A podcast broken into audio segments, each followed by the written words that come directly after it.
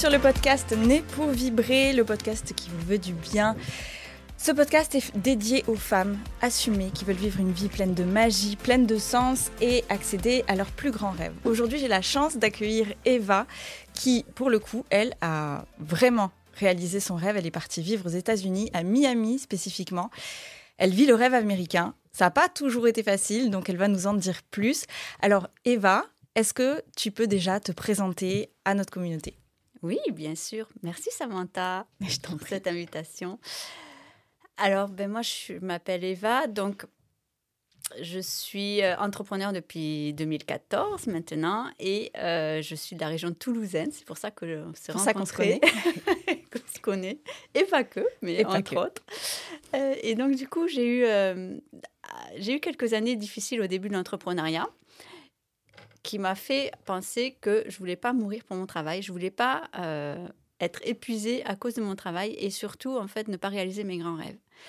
Et donc, avec mon mari, c'était, euh, on avait décidé, avant, de, avant le Covid, de partir aux États-Unis parce qu'on avait le rêve américain. On rêvait de ce rêve américain. Et les enfants étaient aussi partants de ce côté-là. Et ça, c'était depuis toute petite ou c'est quand que ce rêve est arrivé? Concrètement, c'est quand on a voyagé. Ah. Quand on s'est mis à voyager, quand on est allé, euh, on est allé plusieurs fois aux États-Unis, on est allé en Californie, on est allé euh, deux fois en Californie, deux fois en Floride. On a visité pas mal la Floride et notre cœur balançait entre la Californie et la Floride. Les enfants préféraient la Californie, mais mhm. pour nous, ça faisait vraiment beaucoup plus loin. En fait, c'était quand même à 12 heures d'avion. Euh, et on avait quand même de la famille, on avait nos amis aussi. Et pour un premier départ, ça nous paraissait un peu trop loin. Donc on a dit, on a quand même juste l'Atlantique à traverser. Pourquoi pas s'arrêter en Floride où le temps est très clément ou très agréable et il y a aussi de très belles choses et la vie est beaucoup plus fun, moins de stress que ce qu'on a pu rencontrer en fait professionnellement, moins à Toulouse. Et est-ce que tu avais, avant de partir, est-ce que tu une. Avant d'avoir ce rêve qui a émergé, euh, est-ce que tu avais des limites? Est-ce que tu t'étais peut-être dit, euh, c'est pas pour moi, ou euh, je sais pas quand est-ce que ça va arriver, ou ça n'arrivera jamais peut-être? Est-ce que tu avais des petites limites, ou non Tu savais à l'intérieur de toi, tu avais une petite voix qui dirait, bah, je le ferai un jour? Alors, depuis toute petite, je rêvais d'habiter près de la mer. C'était quelque chose, un jour, j'habiterai près de la mer. Peu importe, un jour, j'habiterai près de la mer. Peu importe à quel âge, je ne savais pas où encore. Ça aurait pu très bien être euh, en Asie, ça aurait pu être euh, à Biarritz, n'importe où en fait. Mais ce qui était sûr, c'était que je voulais habiter près de la mer parce que j'ai toujours habité dans les montagnes ou à la ville. Et donc, c'était euh, le contraste, c'était pour moi, je vais, je vais entendre les vagues. Je vais entendre ah. les vagues. je comprends. Et donc, quand j'ai eu cette opportunité, quand on a décidé avec mon mari, mais ben, pourquoi pas la Floride? On parle français, on parle espagnol, c'est un peu latino. Euh, et on retrouve cette langue un peu latine aussi, donc on n'est pas totalement perdu. Moi qui ne suis pas euh, bilingue en anglais, euh, loin de là, j'apprends, je prends des cours d'anglais, mais je suis loin de là. Et donc je voulais quand même retrouver là où je pouvais être à l'aise aussi, pour parler, pour retrouver aussi une culture. Oui, ben, un semblant de vie. Peu, une culture un peu hispanique ou quelque chose qui, qui, nous rapproche aussi de notre, de, du français, quoi, en tout cas. Et donc, on a opté pour là-bas. Et là, il y a deux ans, mon mari a dit Bon, Covid fini. c'est vrai Allez, qu'est-ce qu'on fait? On y va Donc, c'était au mois d'avril et il nous a dit euh, ben, euh, Au mois d'août, moi, je pars là-bas. Ah oui, ah, comme ça, tout seul. Bon, après, on avait quand même acheté une maison pendant le Covid. Hmm. On a acheté une maison euh, en vidéo, en fait, parce que comme on ne pouvait pas y aller, ben, on, a acheté, on a eu cette opportunité-là d'acheter une maison déjà en première en, en vidéo. Et euh, donc après, il restait plus qu'à ramener nous, nous et, euh, les enfants et, les enfants et, les bagages et, la vie, et la vie quoi. Et donc nous voilà partis. Mais j'avais moi mon business, donc il fallait vraiment que je que je, je tourne une page. Pour moi, j'avais besoin de tourner cette page-là en France pour pouvoir en ouvrir une autre, en fait, dans un autre endroit. Donc, parlez-nous de ce business. Donc, tu étais euh, es entrepreneur depuis des années. Et c'était quoi ce business que tu devais... Euh, parce qu'on en discutait tout à l'heure au café. Tu me disais, ce business-là, je l'ai amené un peu à son, à son sommet. Et il a fallu que je m'en défasse au moment où c'était la fin de la trim et du hard work. et, et il a fallu partir. Donc, parle-nous de ce projet-là et... Euh, Comment tu as géré émotionnellement? Alors, j'ai travaillé pendant 18 ans en tant que salarié dans le médical. Et moi, ma, mission de vie, en fait, c'est toujours d'accompagner les gens, c'est toujours d'avoir ce, cœur-là, euh, voilà, euh, cet rapprochement avec l'humain, en tout cas. Et de par mon expérience dans le médical, j'ai eu deux enfants Et ça a été très compliqué pour moi de trouver des places pour accueillir mes enfants en crèche, adaptées à mes horaires de travail. Donc, ce que j'ai eu, j'ai eu l'idée de créer une crèche adaptée au travers aux, horaires de travail des professionnels qui travaillent dans le médical. Donc, je me suis installée euh, près de l'hôpital Purpan à Toulouse, où j'ai créé une crèche pour 50 bébés euh, ouvert de 6h30 jusqu'à 19h30, donc complètement atypique. Toutes les mamans comprennent ce que tu es en train de dire. Toutes les mamans qui ont galéré à trouver un système de garderie. Mais vraiment adapté. Et c'est-à-dire que le parent, il pouvait venir déposer son enfant n'importe quand dans la journée, quand il allait à son travail. Ça veut dire qu'il pouvait profiter un maximum de son bébé aussi avant d'aller au travail. Et quand il avait fini son travail, ben, au lieu d'attendre l'heure euh, euh, fatidique. pour aller chercher son enfant à la crèche, ben, il pouvait venir le chercher à une heure, à midi, quand il avait terminé en fait son heure de travail. Et moi, ça, c'était quelque chose que j'ai que j'ai créé avec euh, avec mon esprit en fait de rendre service. Est-ce que tu n'aurais pas la valeur liberté en toi peut-être? Parce que c'est un peu la liberté de pouvoir amener son enfant, le récupérer un peu comme on veut. Ben, C'est-à-dire profiter des personnes qu'on aime autour de nous donc les enfants, les bébés, on sait que ça fait, ça déchire le cœur de laisser son bébé à la crèche euh, quand il est tout petit. On a toutes pleuré. Euh, voilà. Ou même à l'école après euh, les rentrées d'école. J'ai déjà vu pas mal de mamans en difficulté. J'en ai fait partie. Moi, je pleurais pas parce que j'avais travaillé sur moi. Justement, j'étais non, mes enfants, ils vont être bien à l'école. Donc, je partais déjà dans, un autre esprit. Mais en tout cas, d'avoir cette, cette opportunité-là d'offrir ça aux parents, de dire vous pouvez profiter un maximum de votre bébé, en fait, de le voir grandir, de le voir évoluer. Et moi, je suis là pour prendre le relais pendant que vous êtes à votre travail. Donc, ils partaient sereinement à leur travail. Et j'ai fait ça pendant ben, 10 ans. J'ai géré cette crèche-là pendant 10 ans. Euh, ça a été difficile au début.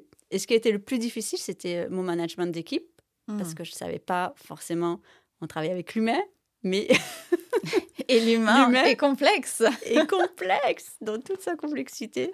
Et donc, du coup, ben, je me suis formée justement pour apprendre à manager différemment. J'ai, j'ai pris des cours, euh, je me suis fait coacher moi parce que j'ai dit, il doit y avoir un problème déjà sur moi. Donc, déjà, réglez-moi mes problèmes pour pouvoir mieux aider les autres et pour pouvoir mieux les comprendre.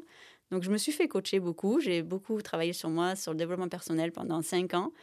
Et aujourd'hui, euh, et j'ai aussi, du coup, euh, j'ai appris à coacher pour justement coacher mon, mon personnel, sans qu'il le sache forcément. Mais du coup, ça a été, waouh, j'ai réussi à fidéliser une équipe, ce que j'avais eu du mal, j'avais pris euh, des années avant de fidéliser une équipe. Elles savaient pourquoi elles étaient là, j'avais mis des valeurs en place, j'avais mis tout un, tout un processus en fait qui fasse que chaque personne était au bon endroit et à la bonne place dans cette crèche. Donc, tu as valorisé les, les potentiels de chacun au final voilà. T'avais des femmes, des hommes, t'avais tout? Euh, Ouais, femmes et hommes. J'avais même des hommes avec moi dans mes équipes, alors que c'est rare en petite enfance. Mais oui, il y en avait, j'en ai eu le droit à deux. Donc c'est pas beaucoup, mais sur 20, c'est pas mal. Et du coup, quand je suis partie, alors la dernière année, j'ai vraiment eu ce, cette joie d'avoir euh, d'avoir la reconnaissance des familles, d'avoir la reconnaissance du personnel qui était là, qui était là, mais on travaille tous, on était tous unis. moi, je pouvais partir, je pouvais déléguer facilement. J'avais appris à m'organiser, j'avais appris à vraiment à gérer tout cet ensemble-là avec harmonie, avec bienveillance, et tout le monde avait sa place. Et donc, à un moment donné, ben, mon rêve américain arrive, et donc j'ai dit, ben, c'est peut-être le moment, à, ce moment-là, où tout va bien, que c'est le moment de, de laisser cette partie-là où j'ai fait mon job, en fait, et de repartir pour ouvrir autre chose. Ça demande vachement de courage.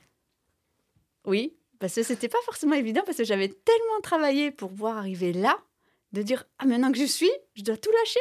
Ah Mais en fait, c'était. Euh, en posant le pour et le contre, j'ai dit Bah oui, c'est le moment. C'est le moment de tout lâcher. Et donc, voilà, j'ai tout lâché. Et aujourd'hui, ben, je suis fière de ce travail-là. Je suis fière de moi d'avoir pu mettre en place tout ce que j'avais voulu mettre en place et que ça a fonctionné. Et mon rôle aujourd'hui, c'est vraiment d'accompagner ces femmes entrepreneurs qui partent euh, ben, du salariat peut-être euh, à l'entrepreneuriat, qu'on ne sait pas forcément mettre cette casquette d'entrepreneur parce qu'on n'a pas de recette. Ah on croit que c'est travailler dur tout le temps, n'importe quand, euh, tous les week-ends. C'est vrai. pas voir ses enfants grandir, enfin un petit peu tout ça. On va mourir au travail. On va mourir au travail parce qu'on va tomber malade, parce qu'on va être épuisé, ah parce qu'on va stress, être la surcharge. Ouais. Et c'est pas ça en fait.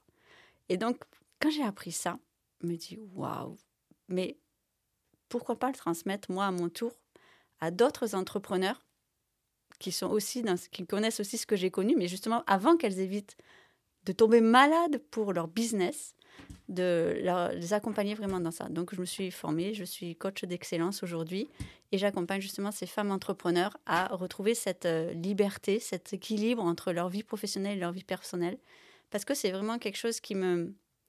De ne pas voir ses enfants grandir, c'est pas ce qu'on veut en tant que maman. Ah non. C'est pas ce qu'on veut. C'est on a besoin d'avoir contre nature. Cet équilibre là, de retrouver en fait, ouais, ok, je suis businesswoman, ok, je travaille, ok, j'ai besoin de gagner de l'argent, ok, j'ai aussi ma famille, ok, je veux passer du bon temps avec eux, aussi, j'ai moi aussi, j'ai en tant que moi, je dois prendre soin de moi pour pouvoir prendre soin des autres. Donc voilà comment je, je les accompagne de ce côté-là. Et euh, je les accompagne aussi beaucoup dans la gestion de leur temps, dans la productivité. Euh, il y a des techniques pour être beaucoup plus productive. Ça existe pour pouvoir euh, éviter de ramer, de ramer, de ramer, de ramer.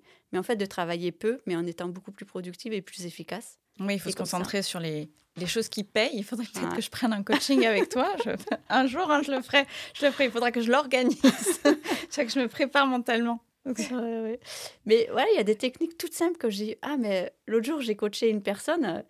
Elle m'a dit euh, en une, de, en une demi-heure, elle est revenue me voir après, elle m'envoie un message. Elle me dit Mais j'ai eu tellement un déclic. J'ai dit Mais je lui ai demandé de s'organiser juste d'acheter un agenda papier.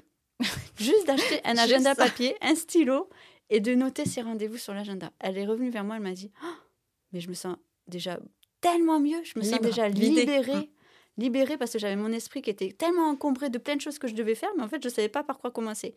Et là, comme elle l'a marqué sur son agenda, elle sait par quoi commencer. C'est des choses toutes simples et, qu'on n'y pense pas forcément. Et tu as raison, il y a plein de choses. je vais amener une petite anecdote comme ça, qui n'a rien à voir avec l'organisation, mais quand même qui a à voir avec la surcharge mentale. Mais euh, on n'a pas l'impression parfois d'être en surcharge mentale, on n'a pas l'impression mm. d'être stressé, et pour autant, il y a quelques petites tâches du quotidien qui font que ça amène du stress. Et je te donne un exemple. J'ai pris il y a quelque temps un abonnement à HelloFresh, qui était un, truc où il, en fait, tu, choisis ton menu et toute la semaine, il t'amène ton petit paquet euh, avec tous les ingrédients choisis. C'est déjà fait. Tu as préparé ton menu pour la, pour la semaine et tu as juste à les cuisiner. Mais rien que ça, je n'avais pas conscience à quel point ça me prenait une charge, un espace en fait à l'intérieur de ma tête de me dire ah mais oui mais qu'est-ce qu'on va manger ce soir? Qu'est-ce qu'ils vont manger les enfants? Ça crée un stress et c'est des petites choses, mmh. petites choses toutes bêtes.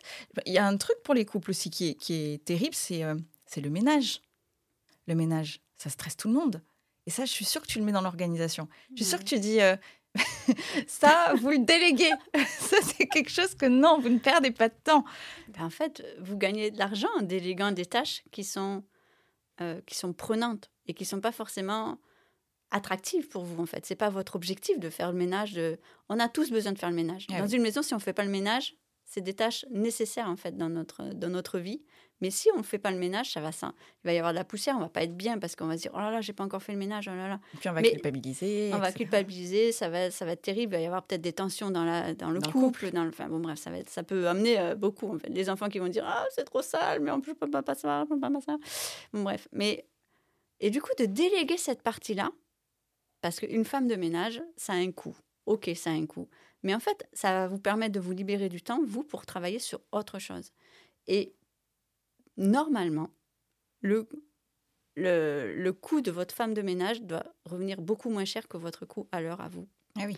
Donc, du coup, vous allez, être beaucoup, vous allez gagner plus d'argent, mais ça va vous libérer du temps et vous allez avoir quelqu'un qui va vous faire le ménage. Donc, vous allez rentrer chez vous, ça va sentir bon. Ouais, ça, va être propre. Vous allez être ravi, vous allez faire waouh. et là, je, revis en fait. Et vous passez des week-ends super agréables parce que vous n'avez pas oh là là, je dois faire 4 ans de ménage samedi matin ou dimanche après-midi, puis mon repassage, et puis ci, et mhm. puis ça. Non, vous allez juste profiter de vous et profiter de vos enfants. Mais je pense que mon couple a clashé hein, pour ça. Hein. Je pense que le ménage, ça fait partie de, des, des, des, différents irréconciliables, tu sais, dans le Mais oui, alors qui c'est qui fait ça? Pourquoi tu as fait ça? Et c'est mal fait. C'est terrible, c'est terrible.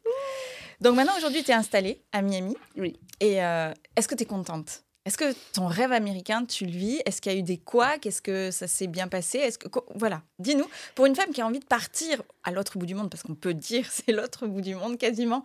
Comment comment on fait? Comment on fait ce choix? De quoi on doit se libérer? Euh, Qu'est-ce qu'on doit préparer, organiser? Dis-nous tout. Alors, il faut se préparer là, mentalement déjà. Ouais. Mentalement se dire alors, ok, on y va. Ok, on embarque tout le monde. Mais comment ça se passe concrètement? C'est pas. Euh, ah ben, soit on peut choisir différentes façons de partir. Soit on fait des valises et on prend l'avion, on s'en va. Soit on réfléchit un petit peu avant. Partir aux États-Unis, ça demande de la réflexion parce qu'on ne peut pas vivre aux États-Unis sans avoir euh, ben, une autorisation pour pouvoir y rester en fait plus de trois mois. On peut, avoir, on peut partir trois mois en vacances, mais au bout de trois mois, on est obligé de rentrer. Si on veut y rester plus, ben, il, faut avoir, il faut faire des papiers administratifs, il faut avoir acheté un business. Donc ça se prépare à l'avance. Donc on avait tout préparé à l'avance euh, pour pouvoir quitter ici en France ce qu'on avait et s'installer aux États-Unis en ayant au moins deux ans de tranquillité en disant on peut y rester deux ans. Oui, un panier financier qui te permet d'être tranquille. Voilà. Et puis une fois là-bas, ben forcément, on s'imagine des choses en fait dans un pays, peu importe où on va dans n'importe quel pays, quand on ne le connaît pas parfaitement, ben, on s'imagine des choses, on dit ah, je m'imagine que ça va être comme ça, plein de choses. Hein. Je vais mettre les pieds en éventail euh, au bord de l'eau. non, non, c'est pas comme ça. Non, tu vas nous casser notre travail. Il y a plein d'administratifs, il y a plein de. Ben oui, parce qu'on s'en rend pas compte. On est dans notre quotidien. Nous, en France, on a l'habitude d'aller à la, d'aller à la mairie, d'aller faire ci, d'aller, d'aller c'est très. Et puis on le fait plus trop parce que c'est fait automatiquement. Ça se fait automatiquement. Et puis, mais là-bas, tu as tout à reconstruire. Tu as ta carte de sécu, tu as ta licence pour conduire. As... Donc, c'est apprendre à, mmh. à, reprendre tous tes papiers administratifs de zéro. Ah ouais, donc tu renais. Tu renais, tu renais. Donc, dans ta maison aussi, tu arrives, tu dis, mais j'ai perdu tous mes repères, en fait. J'ai perdu tous mes repères. Donc, comment je fais pour retrouver mes repères? Donc, ça prend du temps. Euh, les enfants à l'école aussi, ça prend du temps de, s'acclimater, de, d'avoir un autre environnement, d'avoir une autre culture, de parler anglais tout autour de nous. Ben, en fait, c'est, ça prend du temps de s'organiser de, et de se mettre dans la tête, on y est, on y est bien. Moi, ça m'a pris, euh, sans mentir, je pense que ça m'a pris presque un an. Ouais. T'as souffert du mal du pays? Tu sais, On parle beaucoup de, du mal du pays quand t'es loin. T'en as souffert ou pas? T'appellerais ça comme ça? Non, ce, que, ce qui m'a manqué, c'est la famille et les amis. Les gens, que, les gens qu'on côtoie, en fait. Les gens eh avec qui on parle. Hmm. on parle la même langue, on a la même culture. Eh ouais, il y a le décalage horaire en plus, donc tu peux pas les appeler tout le temps. Voilà, c'est ça. Et puis là-bas, on a rencontré des Français, mais c'est, ils sont déjà américains. Même s'ils parlent français, ils sont plus américains que parlent français. Donc la culture, vraiment, la culture française, euh, puis nos amis, et puis euh, la famille, ben, ça manque un petit peu quand même. Donc, euh, mais on a appris à vivre après avec la distance. Et ça se passe au final, ben, je suis contente, je reviens de temps en temps, tous les deux mois, là, je reviens en France. Et j'adore revenir en France. Et j'adore passer du temps avec, avec les amis, avec bah, aujourd'hui, on s'est rencontrés, mais c'était incroyable. non, mais les synchronicités. Non, mais c'est fou. C'était pas planifié depuis hier ou ce matin, je sais plus. Mais, non, mais c'est complètement dingue. Non, et puis c'est surtout que moi, d'un coup, je réalise que c'est pas à Bali que je veux aller euh, faire mon, mon, petit voyage solo, que c'est finalement ça vibre. Je, je, pense à Miami, ça vibre d'un coup. Je, te le dis par message. Et puis j'atterris à Paris. Puis là, je, vois sur ton Facebook, je vois en direction euh, à Paris. Comment ça Comment c'est possible le, le, même jour et sur une journée en fait de synchronicité, puisque moi je repars demain.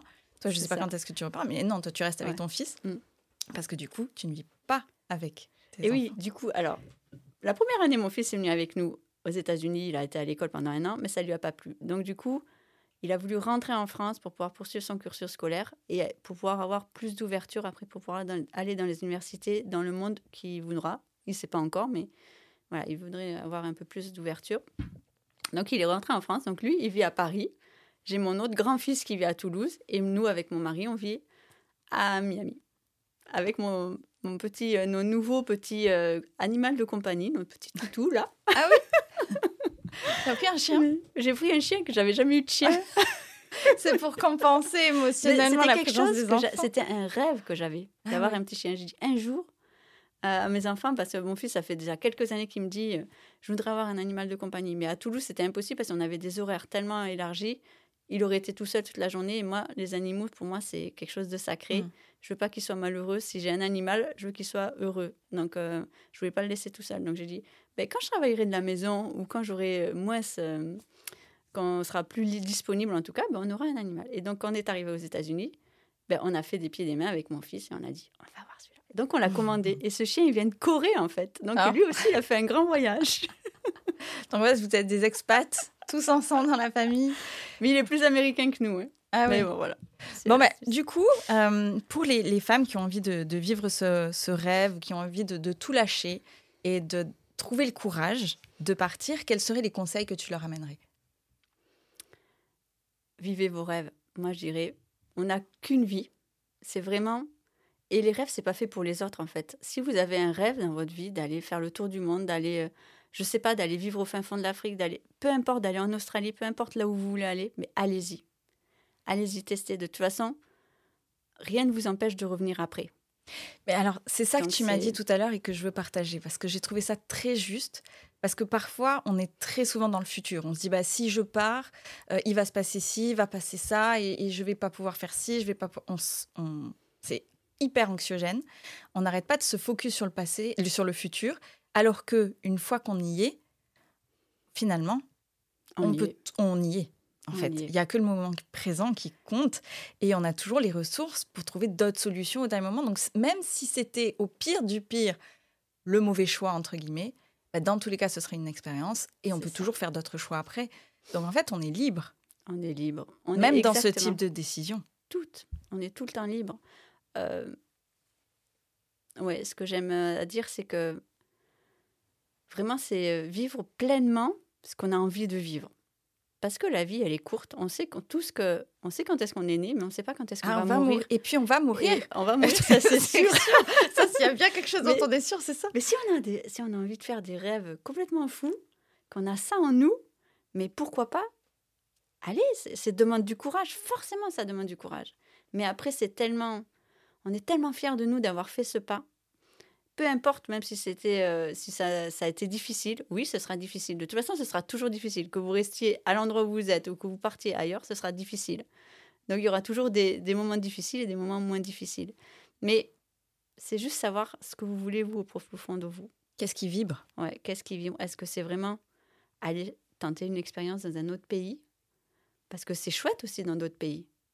En fait, c'est chouette dans tous les pays, dans ouais, tous les pays du monde, c'est chouette. Dans tous les pays du monde, il y a des avantages. Dans tous les pays du monde, il y a des inconvénients.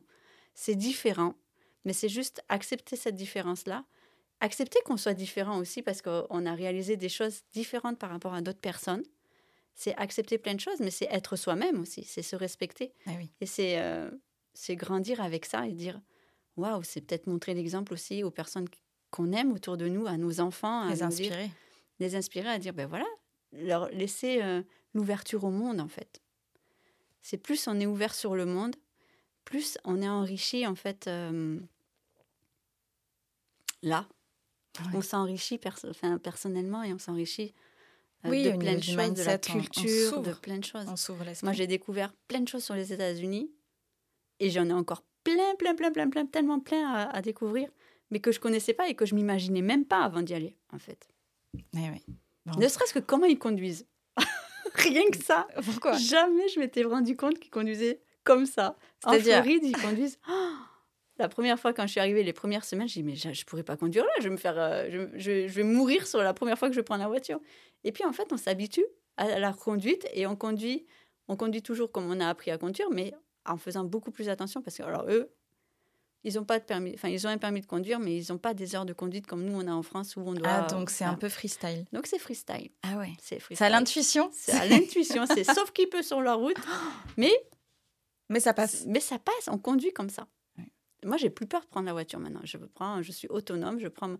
Au début, je disais, oh là là, c'est ma perte d'autonomie, en fait, que je me suis dit, je vais compter trop sur mon mari euh, qui va conduire, machin. Non, non, non, non, non. Je vais toujours garder mon autonomie de femme euh, entrepreneur oui. et je vais pouvoir aller là où je veux, quand je veux. Euh, avec qui je veux. Avec voilà. qui je veux. Donc, euh, je veux savoir conduire. Et donc, voilà, ça s'apprend. Mais ça, c'est différent. Mais et... c'est des expériences qui font que tu t'adaptes. Enfin, moi, j'ai connu aussi à, à, Nairobi les routes. Ben, c'est beaucoup de la terre, en fait. C'était beaucoup de la terre au moment où j'y suis allée. Ben, ouais, ben, on conduit avec... De, avec des trous, avec des, des machins. Mais ça s'apprend en fait. Ouais, tu t'habitues. On s'habitue à, à, tout. On, on s'habitue à tout. C'est parce que c'est nouveau que ça fait peur, mm -mm. mais c'est tellement. faut s'accrocher. Mais ça se fait. Mais ça se fait. et tu le fais très bien d'ailleurs. Ouais, Alors, oui. et dernière petite question pour les femmes entrepreneurs qui nous écoutent. Donc, tu as lancé ton, ton entreprise de coaching en gestion du temps, équilibre de vie là-bas. Euh, Est-ce qu'il y a du networking? Comment tu fais? Comment tu développes? Alors moi, ce qui m'a manqué là dans mon début de lancement de mon activité, c'est justement les relations humaines parce que je me suis dit, ok, je travaille de chez moi, mais d'être toute seule devant mon bureau, derrière un écran en Zoom, ben à un moment donné, j'étais un peu épuisée par ça et j'avais envie de me connecter vraiment aux personnes entrepreneurs, que ce soit euh, ben, les Américains, les personnes que je recôtoie là-bas. Donc, je me suis mise dans des groupes d'entrepreneurs, dans des groupes de networking. Donc, été networkée avec des Américains. D'ailleurs, je ne savais pas, je suis arrivée, tout le monde parlait anglais. Euh, ah, bon, ben alors, du coup, ça va me faire pratiquer l'anglais aussi. Donc, me présenter en anglais, comprendre bien ce qu'ils disent. Je suis ressortie de là au bout de deux heures, j'avais un mal de tête énorme, mais j'étais fière de l'avoir fait. Et tu avais compris ou pas? Et j'avais compris en gros ce que chacun faisait, d'où venait, d'où venait chaque personne. Donc c'était super riche. Et après, je rencontre aussi d'autres Américains, d'autres Américains qui sont français et qui ont construit aussi leur, leur entreprise là-bas. Donc je me connecte beaucoup parce que j'adore ça, j'adore connecter avec les gens, j'adore échanger, euh, entendre leurs histoires pour pouvoir m'inspirer, parce que ça m'inspire beaucoup. Et moi, je raconte mon histoire aussi, qui peut aussi les inspirer. Et ça, c'est ce que je développe. Donc, je fais aussi euh, du networking euh, de temps en temps chez moi. J'invite des, des entrepreneurs qui, et je leur demande d'inviter eux aussi, chacun, ah, une personne qu'ils connaissent pas, que moi, je connais pas, mais qui a les mêmes valeurs que moi. Mhm. Que je puisse euh, que, je s'accueille quand même chez moi donc voilà je voudrais pas non plus un serial killer s'il vous plaît faites attention bien pédophile merci voilà, Des, des, personnes comme ça et donc j'ai j'ai réussi à connecter plein de personnes entre elles grâce à ça. Ah, c'est génial. Donc, j'ai fait une garden party l'année dernière. Là, je vais en organiser deux sur le mois de février. Et c'est euh, c'est génial parce que c'est la connexion humaine. Et moi, c'est ce que c'est ce qui m'anime au, fin, au fin fond de mon métier. C'est ça aussi. Bah, on ne fait pas coach pour rien. Ouais, voilà, c'est ça. C'est euh, c'est rendre service, c'est impacter, c'est inspirer. Ouais. Donc, euh, chacun à sa façon. Mais j'aime beaucoup développer ça, en tout cas, dans ce pays là où je suis maintenant. Ah, génial. Génial. Et j'en profite ici à Paris aussi pour, euh, pour aller participer aussi à des networking. Euh. Bah oui, parce qu'il n'y a plus de frontières avec cette visio. Merci le Covid. Ouais. On peut le dire, hein. merci le Covid, on va le dire haut et fort. Bon, en tout cas, merci beaucoup Eva pour euh, ton inspiration, pour nous avoir raconté ton histoire. Je suis ravie de te connaître. J'ai adoré cet échange. Et puis, on va le poster sur le podcast. Donc n'oubliez pas de partager autour de vous si vous connaissez des personnes qui ont envie de vivre ce rêve américain. Notez aussi le podcast, ça m'aide à le soutenir et on pourra comme ça interviewer plein de personnes hyper intéressantes comme Eva. C'est super. Vous pouvez la retrouver sur Instagram, c'est ça, sur euh, Eva Boucher. Eva Boucher, pardon. Voilà. N'hésitez pas à vous abonner à son compte et je vous dis à très bientôt pour un nouveau podcast. Partagez et likez. À bientôt.